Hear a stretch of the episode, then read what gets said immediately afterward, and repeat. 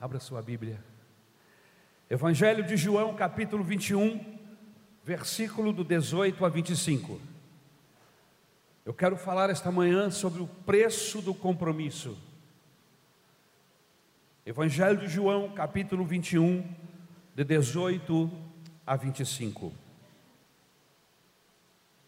O preço do compromisso é o tema da mensagem esta manhã. O texto do capítulo 21 do Evangelho de João, a partir do verso 18 até o 25, diz assim: Digo-lhes a verdade, quando você era mais jovem, vestia-se e ia para onde queria, mas quando for velho, estenderá as mãos e outra pessoa o vestirá e o levará para onde você não deseja ir.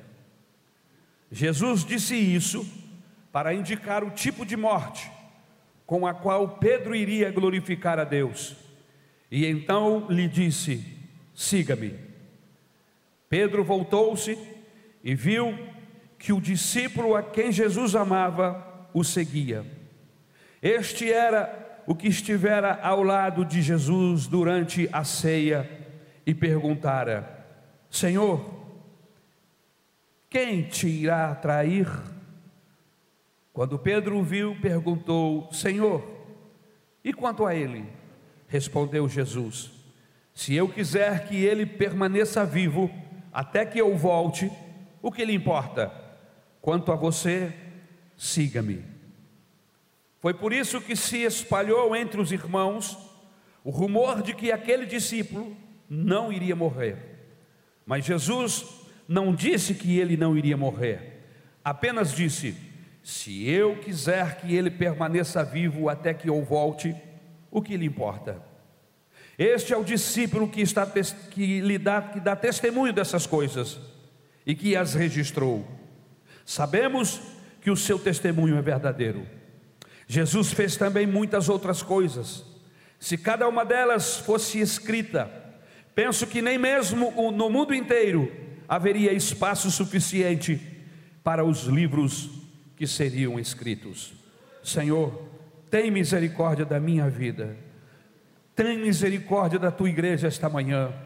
Fala aos nossos corações, segundo a tua palavra, segundo a orientação do teu espírito. Nos capacita com graça, unção, Senhor, e entendimento da tua palavra esta manhã. É o que nós te rogamos, no nome de Jesus. Amém. O preço do compromisso. Compromisso este que levou esses discípulos a viverem até o último estágio, até o último momento de suas vidas, sem abrir mão daquilo que haviam recebido de Deus, do compromisso que tinham com o Senhor Jesus Cristo. Segundo a história narrada ao longo dos tempos, todos esses homens tiveram uma morte difícil, incrível. Pastor, toda morte é difícil. Sim, é verdade, mas existe algumas que mostra àqueles que observam que não é simplesmente uma morte morrida ou alguém que morre sem um objetivo, mas alguém que morre por aquilo que crê, alguém que morre por causa de um compromisso que tem com alguém. E no caso aqui, essa pessoa, esse alguém é a pessoa do Senhor Jesus Cristo. A tradição diz que Pedro foi crucificado de cabeça para baixo. André foi crucificado em uma cruz de X. João teve uma morte natural na ilha de Pátimos, depois de ter sido banhado por azeite quente. Tiago, irmão de João, foi decapitado, segundo Atos capítulo 12, versículo 2. Tiago, irmão de Jesus, crucificado no Egito. Judas, irmão de Jesus, sacrificado na Pérsia. Filipe foi enforcado na Frígia. Bartolomeu foi esfolado vivo Mateus, morto à espada na Etiópia. Tomé foi transpassado por flechas. Simão foi crucificado. Judas Iscariotes suicidou-se, segundo Mateus 27, versículo 5. Lucas enforcado numa oliveira na Grécia, Marcos esfolado vivo em Alexandria e Paulo decapitado em Roma por Nero.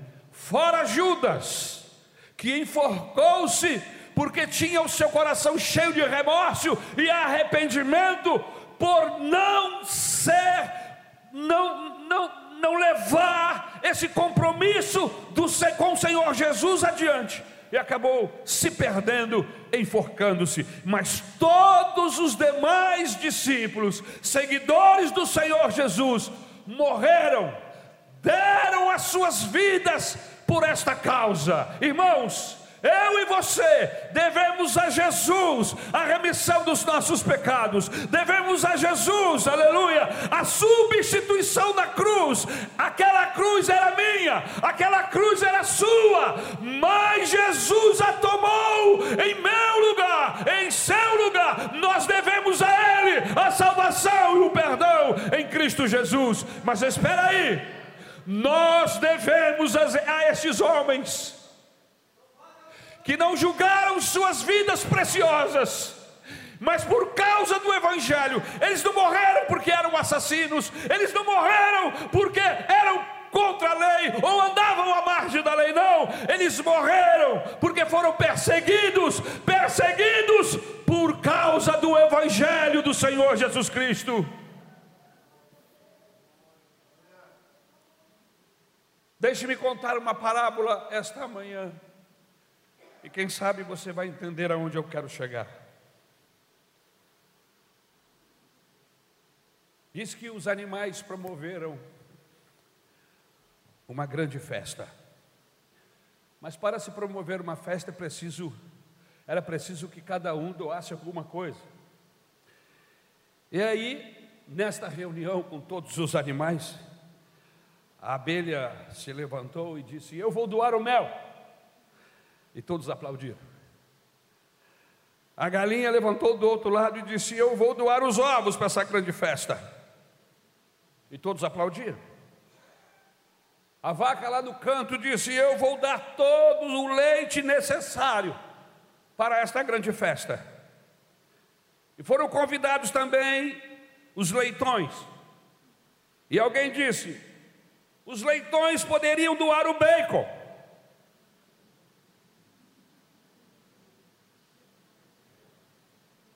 A pergunta que não quer calar esta manhã é a seguinte: a qual dos animais se pediu mais? O maior compromisso foi dos leitões, porque teriam que dar a vida. Qual o tipo de compromisso que nós temos com Deus? como o compromisso da abelha, que deu mel, ou da vaca, que deu leite. Qual o compromisso que nós temos com Deus? Como da galinha, que deu os ovos. Ou será que o nosso compromisso é semelhante ao dos leitões, que tinham que dar a vida? Nos versículos 18 a 19, Jesus fala a Pedro o tipo de compromisso que ele teria e como ele serviria ao Senhor até ao ponto onde não mais mandaria em si mesmo, dizendo assim com que tipo de morte Pedro iria morrer. Pedro teria uma velhice de sofrimento, e conforme diz a tradição, Pedro morreu idoso e crucificado de cabeça para baixo, segundo o seu pedido, porque ele disse, segundo a tradição, não sou digno de morrer como meu Senhor, Jesus Cristo. Que tipo de compromisso você tem com Deus? Pastor, eu dou os ovos, mas o bacon não. Pastor, eu dou o mel, mas por favor, não me peçam meu futuro. Jesus o que me sobra. E eu não o deixo pedir mais. No Antigo Testamento, Deus fala a Abraão, um dos homens mais importantes no contexto bíblico. Deus chama Abraão e disse: Abraão, sacrifica-me o teu filho. Como foi que Abraão respondeu? Não, meu filho não. Tome todas as minhas ovelhas. Fique com todo o meu dinheiro, mas meu filho não. Foi isso que Abraão respondeu? Não. Diz a Bíblia que Abraão falou ao Senhor: Senhor, te entrego tudo, até aquilo que eu mais amo. Irmãos, que contraste entre estas histórias e a história de Ananias e Safira, que por causa de alguns centavos perderam o melhor. Que contraste destas histórias que nós estamos ouvindo, quem sabe da nossa história? Que por causa de coisas pequenas, nós simplesmente desistimos, nós simplesmente vamos embora,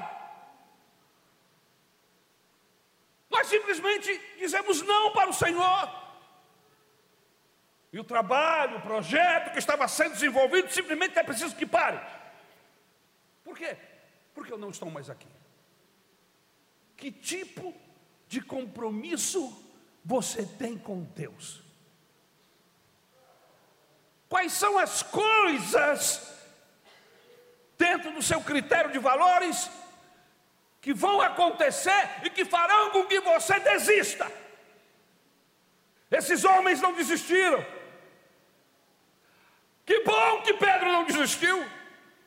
Que bom que Marcos, Tiago, João, que bom que Paulo não ficou com medo de ser decapitado e ele foi até o fim. E porque ele foi até o fim, hoje o Evangelho me alcançou, hoje o Evangelho alcançou você.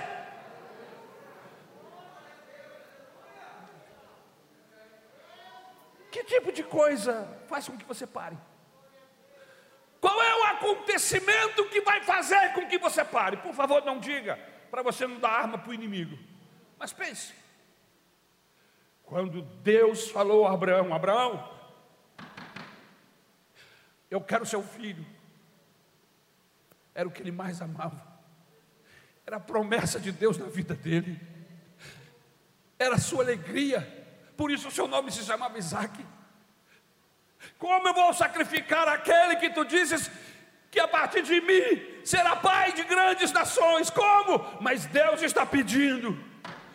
E ele deu. E ele deu. Deus não queria o sangue do Isaac. Deus queria saber até aonde Abraão iria por amor a ele. A questão aqui, meu irmão, não são os problemas, as dificuldades que envolvem o nosso coração, seja na igreja ou não, as provas que chegam até nós. O que Deus quer saber é até onde você vai por amor, por compromisso a Ele.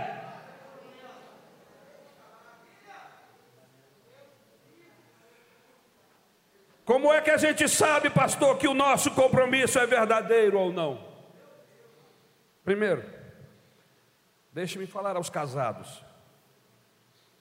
Você que é pai, você que é mãe, você já entregou o seu filho ao serviço do Senhor? Você já entregou o seu filho ao serviço do Senhor? Existem pais que têm sonhos, e não é errado, ambições com seus filhos, que eles sejam engenheiros, que eles sejam professores, que exerçam uma profissão em que ganhem muito dinheiro e prestígio. Não é errado, não. Que tenhamos sonhos e projetos com os nossos filhos, mas se você não consegue entregar o seu filho para a causa de Cristo, seu compromisso não é total, seu compromisso não é maior do que o das galinhas que deram ovos, ou da abelha que deu mel.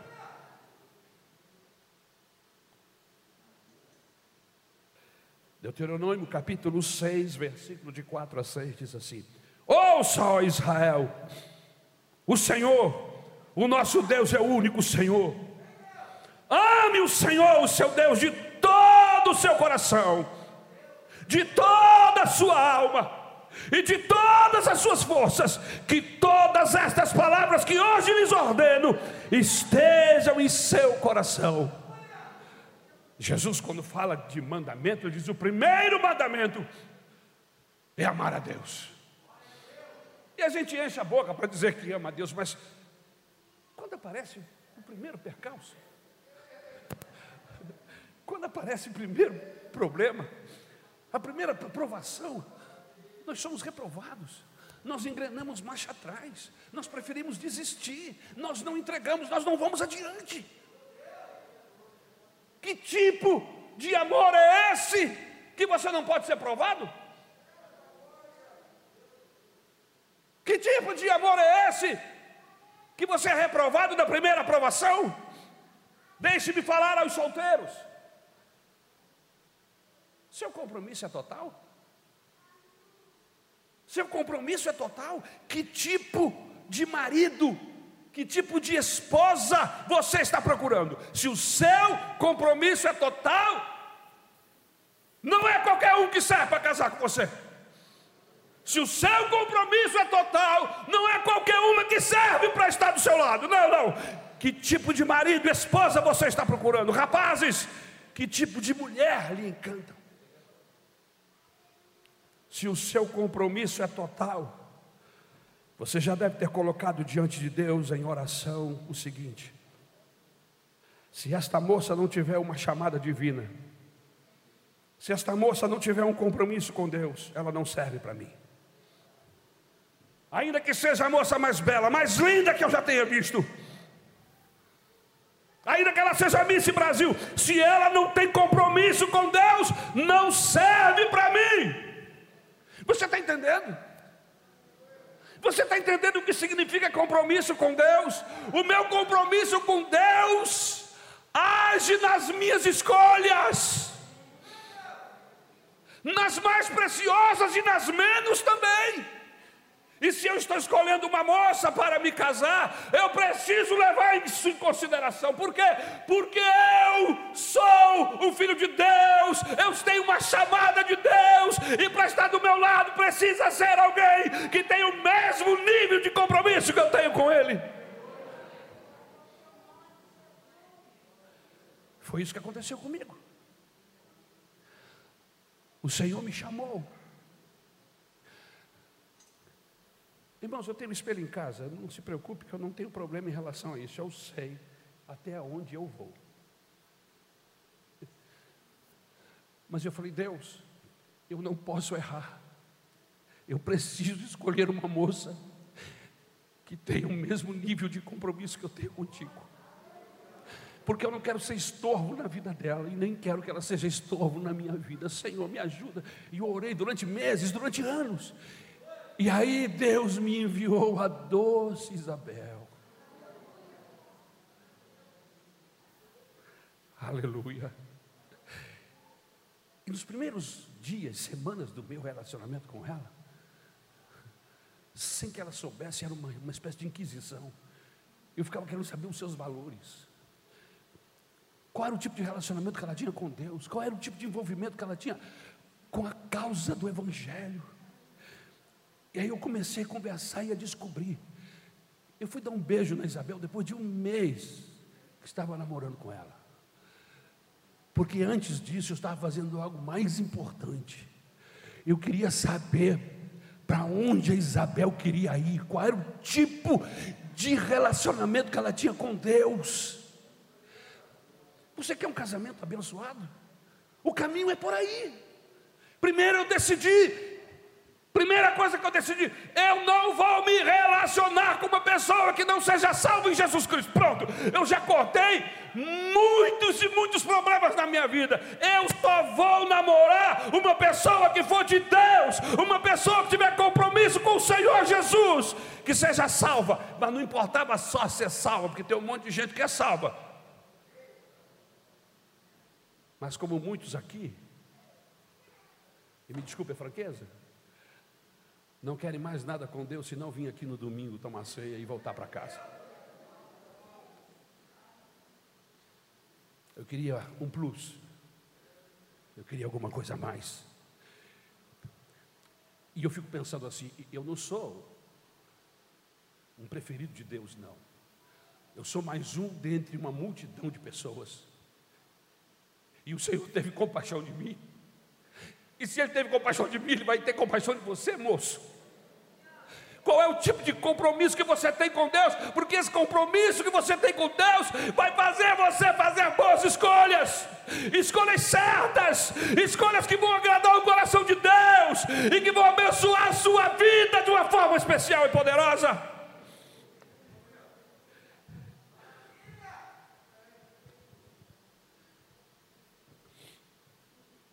Porque todo esse radicalismo, alguém pode perguntar porque eu já coloquei o meu coração. Eu já coloquei o meu coração nisto. Em quê? Eu e a minha casa serviremos ao Senhor.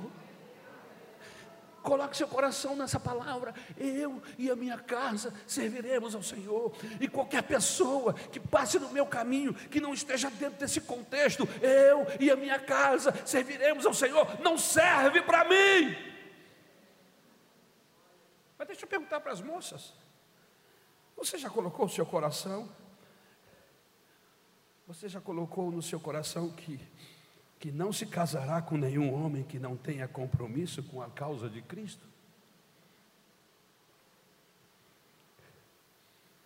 Você já colocou no seu coração, moça, que se este moço não for convertido a Jesus, se este moço não gostar de escola bíblica dominical, não serve para você. Você já colocou isso no seu coração, moça?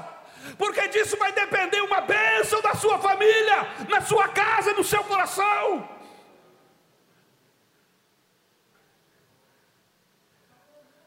Você já colocou no seu coração, moça, que se esse moço não gostar de oração, se esse moço não tiver compromisso com dízimo, se esse moço não tiver compromisso com Deus, não serve para você Porque você já colocou no seu coração, aleluia, que a sua casa vai ser uma casa onde Deus habita, que a sua casa vai ser a morada de Deus, aleluia.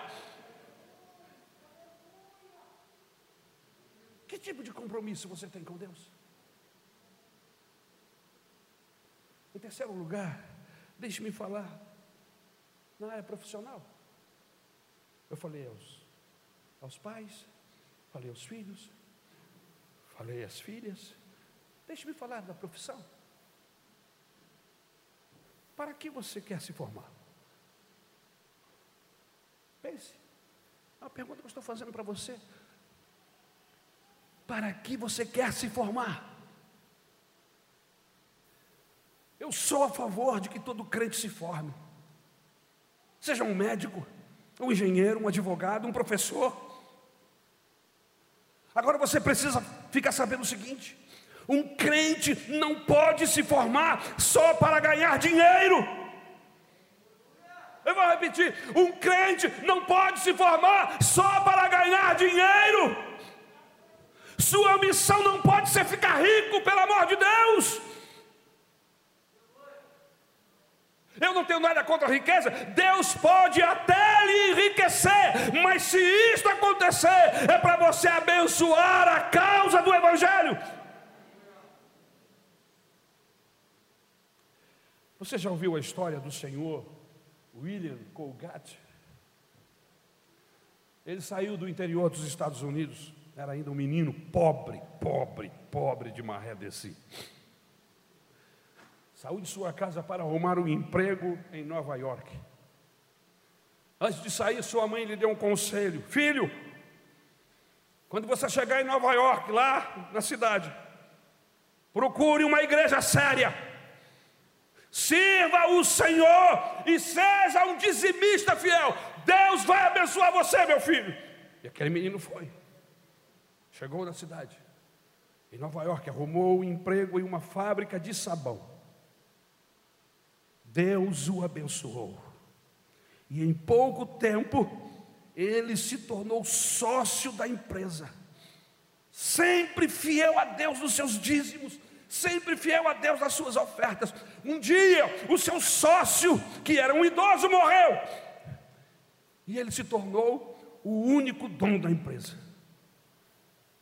Chamou o contador e disse: Fulano, de hoje em diante esta empresa é dizimista. Quero que todo o faturamento da empresa, de todo o faturamento, você tire 10% para Deus. Abra um livro, o livro de Deus.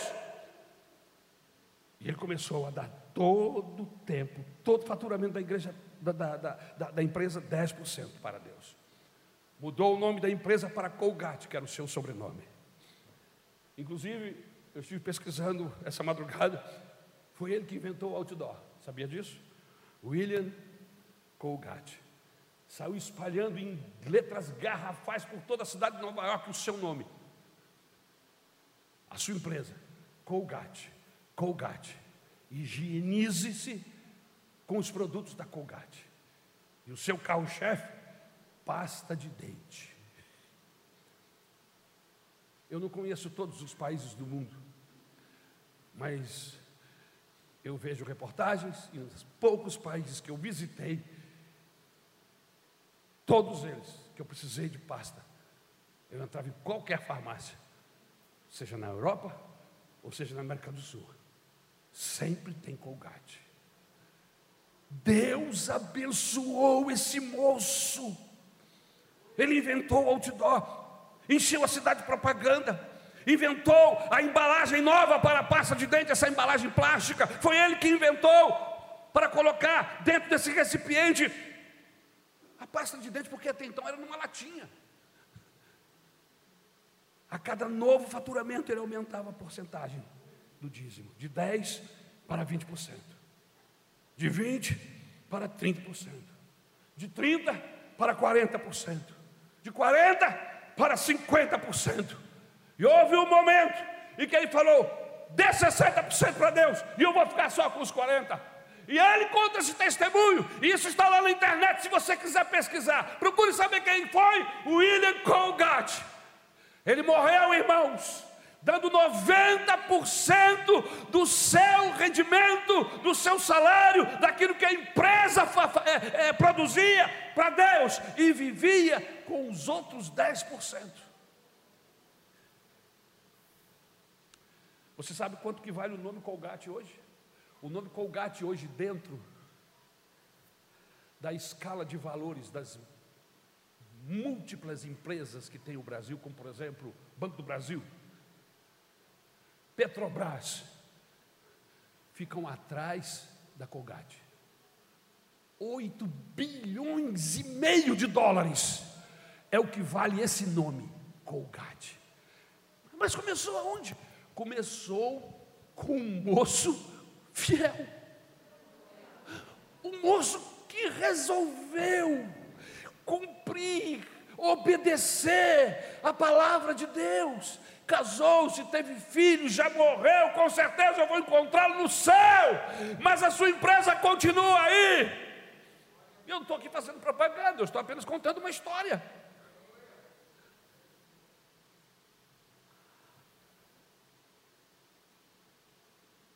Nós? Nós damos migalhas para Deus. E batemos no peito. Eu sou dizimista. Ficamos buscando, porque há um grupo que fica buscando na Bíblia Sagrada um texto que desconstrua a ideia do dízimo. Você conhece gente assim? Não olha para o lado, deixa ele aí. Enquanto você está procurando um texto na Bíblia para não se dar eu estou procurando um texto da Bíblia que eu possa dar mais. Porque alguém que fez o que ele fez por mim, alguém que se doou como ele se doou por mim. Irmão, eu não posso ficar contando oferta para ele, no nome de Jesus, isso me dá vergonha. Que tipo de compromisso você tem com Deus? Se você fica fazendo conta para dar 10% do seu salário, como se isso fosse muita coisa, ainda chega aqui na igreja batendo no peito, dizendo que é dizimista, que tem direito a isso, tem direito a aquilo. Isso aqui não é um clube, meu irmão, isso aqui é uma igreja. Aqui você dá e não tem direito a nada. Aleluia! Qual é o seu direito? O seu direito é de servir a Deus, o seu direito é de se entregar 100% como Ele se entregou. E se no Antigo Testamento era 10%, no Novo, no Novo, a doação é maior, aleluia! Agora tem uma coisa: Jesus disse: doe, dê, dê, e quanto mais você dá, mais eu vou te abençoar, aleluia! E eu não estou falando de dinheiro, eu estou falando de vida, de tempo. O dinheiro, irmãos, é coisa pequena. Eu estou falando de dedicação ao Senhor. Qual é o tipo de compromisso que você tem com Deus? Mas, pastor, Deus sabe de tudo. Tudo que eu tenho é dele. O que, que adianta você dizer que tudo que você tem é de Deus, mas você não solta? Deus, tudo é teu, pode levar. Leva Deus, solta miserável. Solta miserável, solta.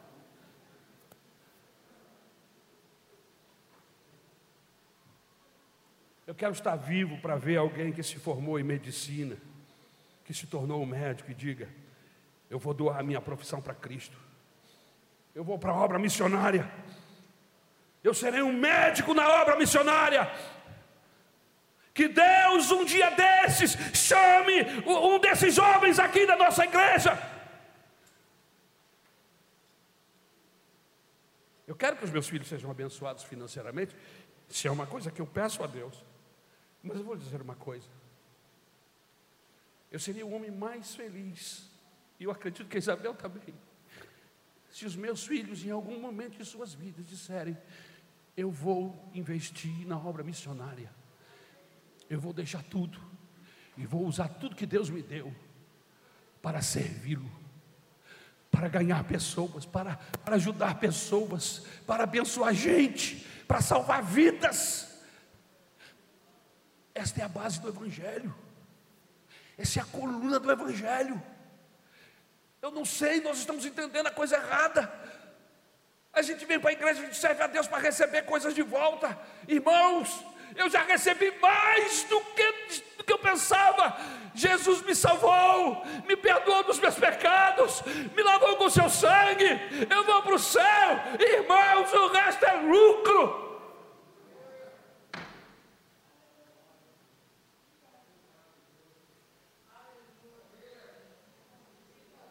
Jesus chamou Pedro e disse: Pedro, de ti eu quero tudo. Se Jesus te chamar hoje, qual vai ser a sua resposta? Em quarto lugar, como é que a gente sabe que um homem e uma mulher têm compromisso com Deus? Irmãos, a gente sabe como uma pessoa tem compromisso com Deus pelo jeito que ele ora. Preste atenção. Às vezes eu fico do lado de pessoas aqui na igreja, e às vezes eu eu, eu abro meu ouvido para ouvir a oração dessas pessoas. Eu já pastoreei quase que a maioria das igrejas da Maranata e eu presto atenção. Como é que a gente sabe que um homem e uma mulher tem compromisso com Deus? Pelo jeito que ele ora. Irmãos, você não sabe como é maravilhoso. A cena mais comovente é quando nós ouvimos um homem, uma mulher, um moço, uma moça orando e dizendo: Senhor, colocar a minha vida no teu altar. É, Senhor, eu não estou pedindo coisas para mim, eu só quero que tu me uses. Eu quero servir a ti. Irmãos, não tem oração mais preciosa do que esta.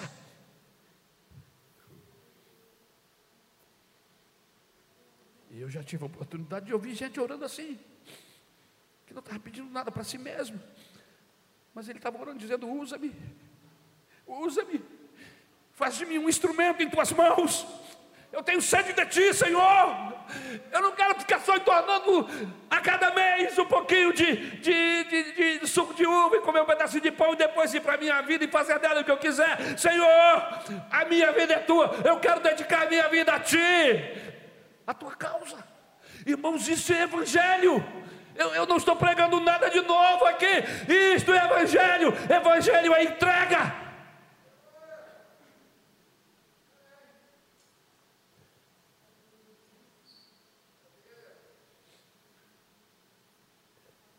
Você sabe se o compromisso de uma pessoa é total ou não com Jesus, pelo jeito que ele ora.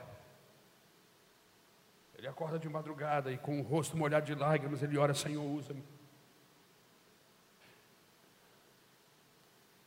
Essa tem sido a minha oração ao longo de todos esses anos que eu sirvo ao Senhor.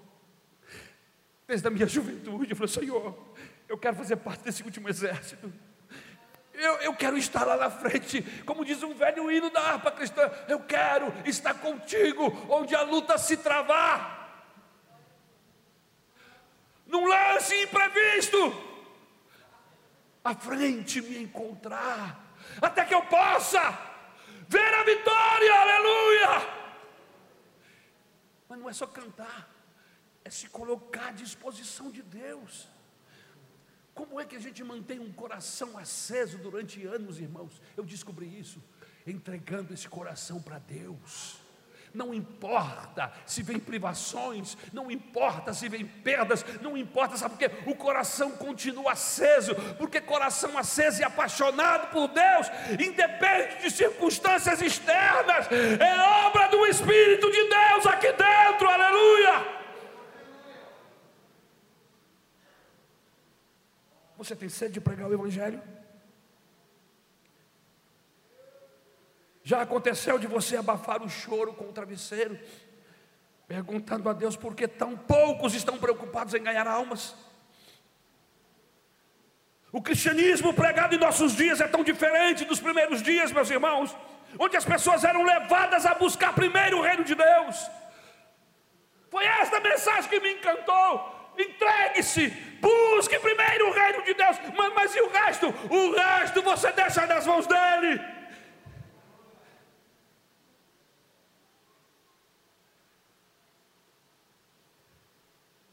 A Bíblia fala de um homem chamado Moisés, em Hebreus capítulo 11, versículo 24. O texto aos Hebreus diz que ele escolheu ser maltratado com as dores do deserto, que as massagens com os olhos do, no Egito. Escolheu o manar de Deus no deserto, que as uvas do Egito. Com certeza ele foi tentado através de suas lembranças, lá do Egito, riqueza, poder e glória, mas o texto bíblico diz que ele preferiu permanecer no seu compromisso com Deus. Pastor, se ele me chamar, eu vou. Se Deus me chamar, eu vou. Queridos, precisamos atender o chamado de Deus, começando pelas pequenas coisas. Você pensa na Índia, você pensa no Paquistão, você pensa na África. Por que não começar aqui por Campo Grande? Vejam, os campos brancos já estão esperando mãos que queiram, que queiram colhê-los.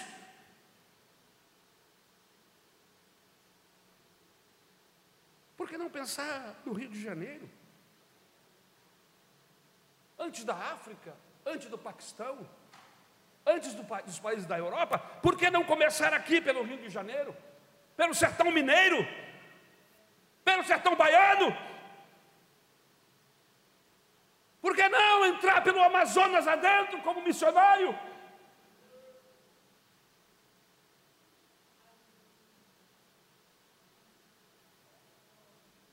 Por que, que eu tenho que fazer isso, pastor? Porque isso é andar com Deus. Eu não conheço uma pessoa que tenha um andar de intimidade com Deus que já não tenha sido inquirido por Ele. Deus querendo mais, pedindo mais. Quanto mais próximo de Deus nós estamos, mais sentimos o nosso coração apaixonado envolvido com a sua causa, mais e mais. Ser de Jesus significa comprometer-se totalmente, aderir à sua causa. Isto é fé, é aderir à causa de Cristo, aleluia. Em sexto lugar, quando é que a gente sabe que uma pessoa tem compromisso com Deus? Quando ele ou ela é grato a Deus. Como é o seu culto? Como é o seu louvor? Como são as suas ofertas? Como é que está a sua motivação? A sua motivação é correta? A sua adoração é feita com a motivação correta? Gratidão pouco tempo eu fui convidado para estar na Missão Vida. E um dos preletores, já era idoso, se sentiu muito cansado. E se eu não me falha a memória, foi esse pastor que tem comentários bíblicos, que já está com o Senhor Jesus, da editora Vida.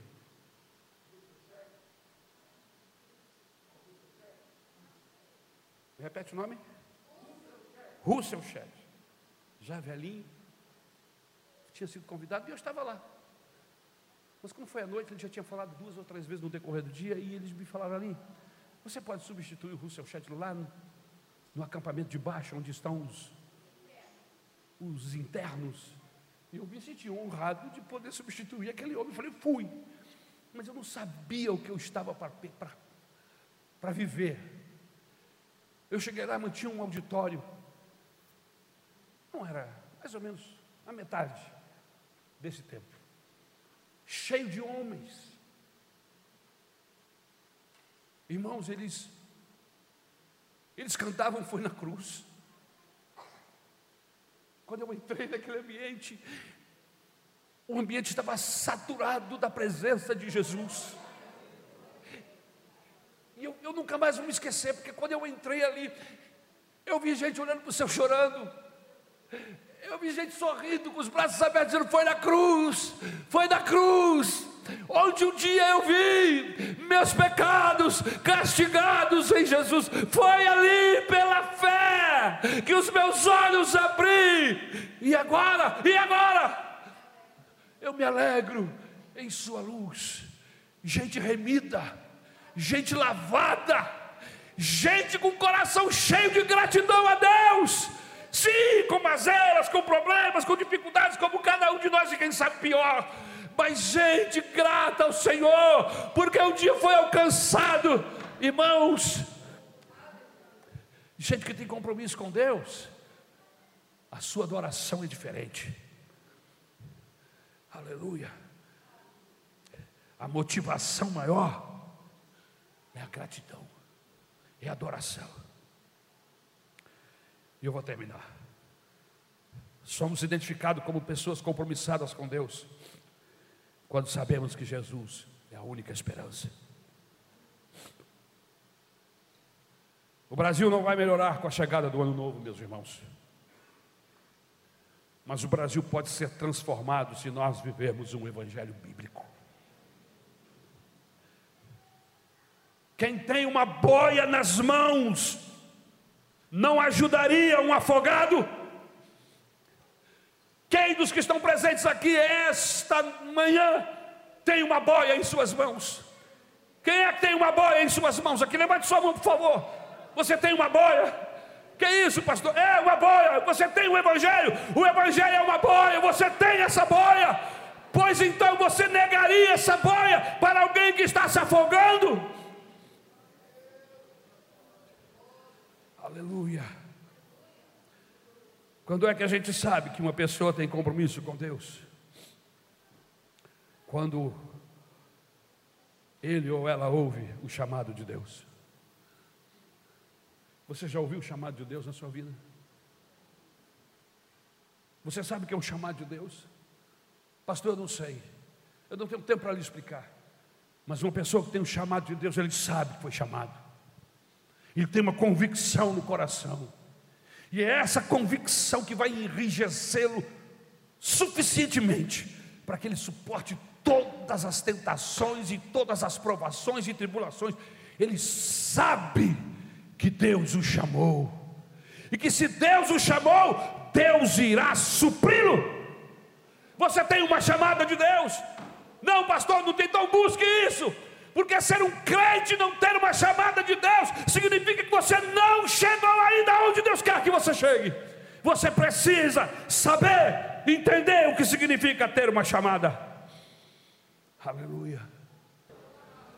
Eu sei que Deus falou no seu coração. Por causa do tempo que já se extinguiu, eu não quero que você venha aqui na frente, mas eu quero que aí no seu lugar onde você esteja, você faça uma oração ao Senhor. Abre o seu coração para Deus. Fala assim, Deus, eu estou cansado da mesmice. Eu estou cansado da religiosidade. Eu quero ser chamado por Ti. Chama minha vida, Senhor. Eu coloco a minha vida no Teu altar. Faz de mim um instrumento vivo em Tuas mãos. Já chega, Senhor, de servir a Ti de qualquer maneira. Eu quero um coração em chamas. Inflama meu coração, Senhor. Eu entrego a minha vida a Ti, Jesus, como sacrifício vivo em Teu altar. Usa-me, Senhor. Usa-me, Senhor. Usa-me, Senhor. Usa-me como um farol em meio à escuridão, como ponte sobre os rios. Aleluia! Usa-me, Senhor, como, como alguém que tem água em um deserto, Senhor, para descedentar a sede. Usa-me, Senhor. Eu quero ser instrumento teu. Fale com Deus agora. Fale com Deus agora. Essa entrega não é à igreja, ao pastor, é a Deus. Oh meu Deus, ouve essa oração, ouve essa súplica, Senhor, em nome de Jesus, em nome de Jesus, ouve, Senhor, os corações apaixonados e sedentos por Ti.